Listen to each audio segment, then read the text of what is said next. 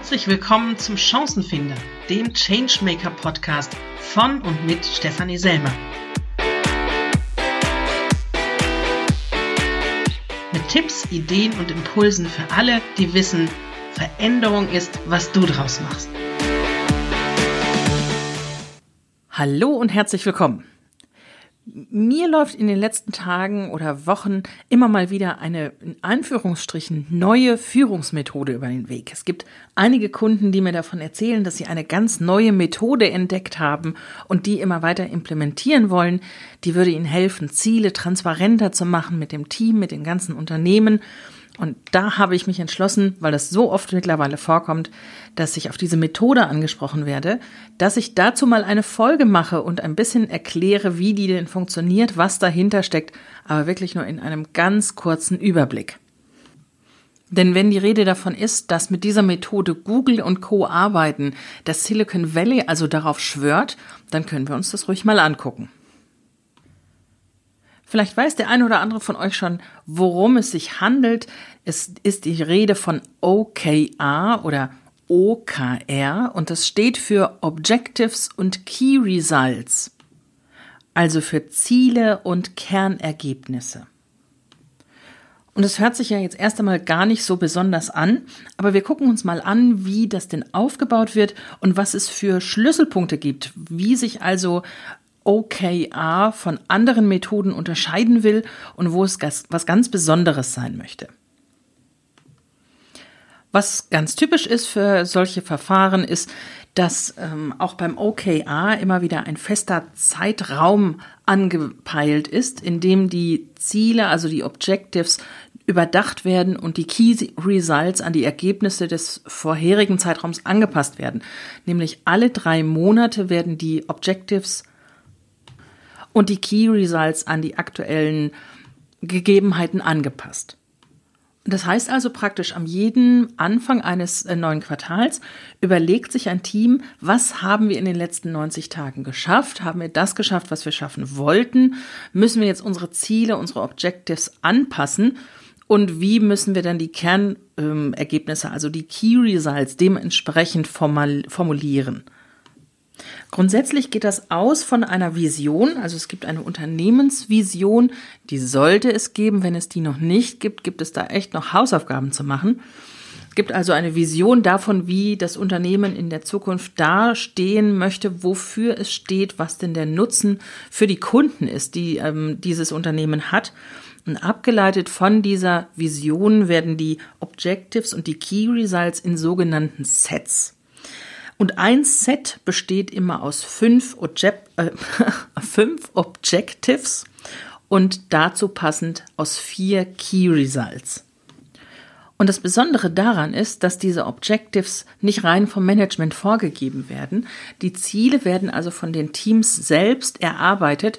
Man sagt am liebsten im Verhältnis 40 zu 60 also 40 Prozent werden vom Management vorgegeben und 60 Prozent werden von den Mitarbeitern selbst erarbeitet. Und wenn man sich das jetzt mal für ein IT-Projekt überlegt, dann könnte ein Set an Objectives und Key Results zum Beispiel so aussehen. Da könnte zum Beispiel die Vision eines Medizintechnikherstellers sein, sie möchten Weltmarktführer sein für eben ihre Produktsparte und rund um den Globus äh, die Menschen mit ihren hochwertigen Medizintechnikgütern zu versorgen. Um das zu erreichen, könnte ein Objective lauten, dass das Projekt für die Einführung einer Collaboration Software erfolgreich abgeschlossen werden muss, weil damit dann die Mitarbeiter weltweit auch zusammenarbeiten können. Und die passenden Key Results kommen von den einzelnen Teams, nämlich zum Beispiel vom Requirements Engineering Team, die sich dann zum Ziel setzen oder als Key Result setzen, eine regelmäßige, vielleicht zweiwöchentliche Stakeholder-Analyse äh, grob einmal durchzuführen, um sicherzustellen, dass sie auch tatsächlich immer alle Stakeholder mit eingefangen haben und ihre Anforderungen aufgenommen haben. Das Entwicklungsteam könnte sich äh, als Key Result gesetzt haben, dass die Entwicklung so gut verläuft, dass 90 Prozent aller Testfälle im ersten Durchgang als positiv, also als erfolgreich absolviert durchgeführt werden können. Oder das Change Management und Communication Team könnte sich als Key Result gesetzt haben, dass so und so viel Prozent, sagen wir 80 Prozent, positive Rückmeldungen auf ein Town Hall Meeting ähm, zurückkommen, das in diesem Quartal anliegt. Und ihr seht schon, alle diese Key Results sind messbar. Nämlich zum Beispiel mit der Menge der Testfälle, die erfolgreich absolviert werden oder der Menge der Rückmeldungen auf das Town Hall Meeting oder der Frequenz der Stakeholder-Analyse. Das ist natürlich hinterher ganz wichtig für am Anfang des nächsten Quartals, um sich zu überlegen, haben wir denn unsere Objectives wirklich erreicht? Denn dafür sind die Key Results da, um zu messen, sind sie erreicht worden oder nicht. Wenn sie übererfüllt wurden, also viel mehr geschafft wurde, als eigentlich geplant war, dann sollte im nächsten Quartal diese Zahl angepasst werden, also nach oben korrigiert werden. Wenn es weniger gewesen ist, dann sollte man sich überlegen, das nach unten zu korrigieren. Es geht nämlich, und das ist einer der nächsten wichtigen Punkte, nicht um die Leistungskontrolle. Es geht nicht um ein Kontrollinstrument für das Management, sondern es soll die Eigenverantwortung aller fördern. Und da sind wir schon bei den großen Knackpunkten, Herausforderungen, Chancen, die wahrscheinlich dahinter stecken. Also als Knackpunkt sehe ich ganz klar, dass es eine Kulturfrage ist. OKR einzuführen, das erfordert eine Menge Mut vom Management, Mut aber auch von den Mitarbeitern, Vertrauen, dass man weiß, das Management will mich nicht kontrollieren und auch Vertrauen vom Management den Mitarbeitern gegenüber, dass diese ihre Objectives und die Key Results tatsächlich so planen, dass es dem Unternehmen gut tut und sie sich selbst weder unter noch überschätzen.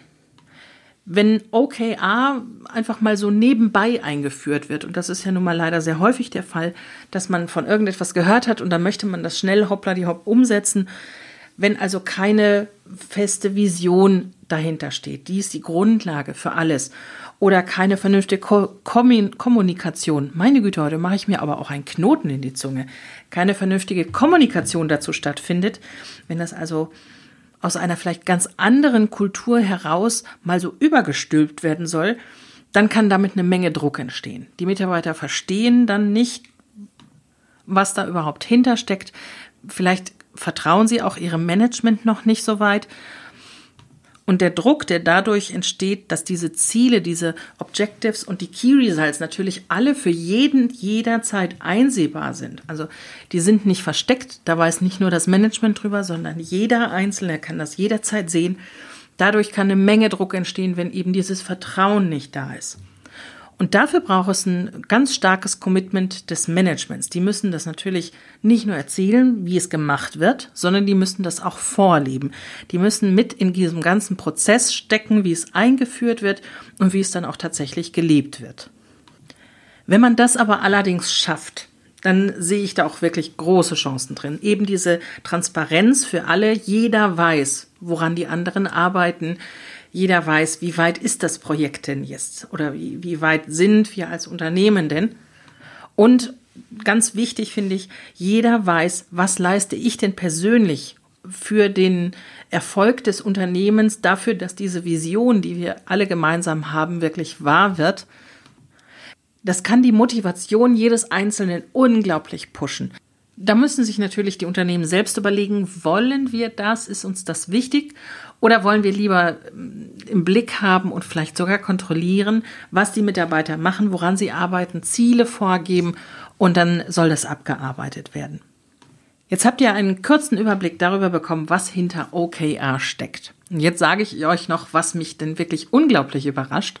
Wir haben jetzt das Jahr 2019. Die ersten ähm, Unternehmen kam auf mich zu, irgendwann Mitte, Ende 2018, die dann von äh, einer tollen neuen Managementmethode erzählt haben, nämlich von OKR. Die haben davon gehört, fanden das ganz prima, transparente Ziele, Mitarbeit, Involvement für jeden, von jedem Einzelnen und wollten das direkt umsetzen. Als ich das erste Mal von OKR gehört habe, habe ich mich natürlich informiert, was steckt denn dahinter, woher kommt das, seit wann gibt es das? Und äh, das gibt es mittlerweile seit Trommelwirbel Mitte der 70er. Das hat nämlich einer der Intel-Mitbegründer sich äh, überlegt und an verschiedene andere Zielsetzungsmethoden angelehnt entwickelt. Und irgendwann Ende der 90er kam das dann mit einem Investor zu Google, die jetzt also sage und schreibe seit beinahe 20 Jahren damit arbeiten. Und ich frage mich ein bisschen schmunzelnd, wo ist das die ganzen 20 Jahre denn gewesen, wenn das Management hier davon noch nie was gehört hat und erst jetzt 2018, 2019 damit rumkommt und äh, erzählt, dass es eine tolle neue Managementmethode ist. Wenn ihr schon mal vorher davon gehört habt, vielleicht in euren Unternehmen damit arbeitet und das auch schon eine ganze Weile kennt, ich freue mich über eure Rückmeldungen und wäre echt gespannt, wenn ihr irgendetwas zu diesem Thema zu erzählen habt. Erfahrungsberichte, Best Practices oder was auch immer. Teilt das mit uns. Ich würde mich sehr freuen. Am besten in der Xing-Gruppe, wenn ihr das öffentlich machen wollt. Den Link poste ich in die Show Notes. Ansonsten auch gerne per Mail dann werde ich das anonymisiert in einer der nächsten Folgen mal erzählen. Mailadresse ist podcast.stephanieselmer.com oder natürlich auch gerne bei Twitter oder anderen Social Media Kanälen. Alles das findet ihr in den Show Notes. Dann warte ich jetzt gespannt und damit war es das auch für heute schon wieder von mir. Ich freue mich auf die nächste Folge und dass ihr dann wieder mit dabei seid. Bis zum nächsten Mal. Habt eine schöne Zeit.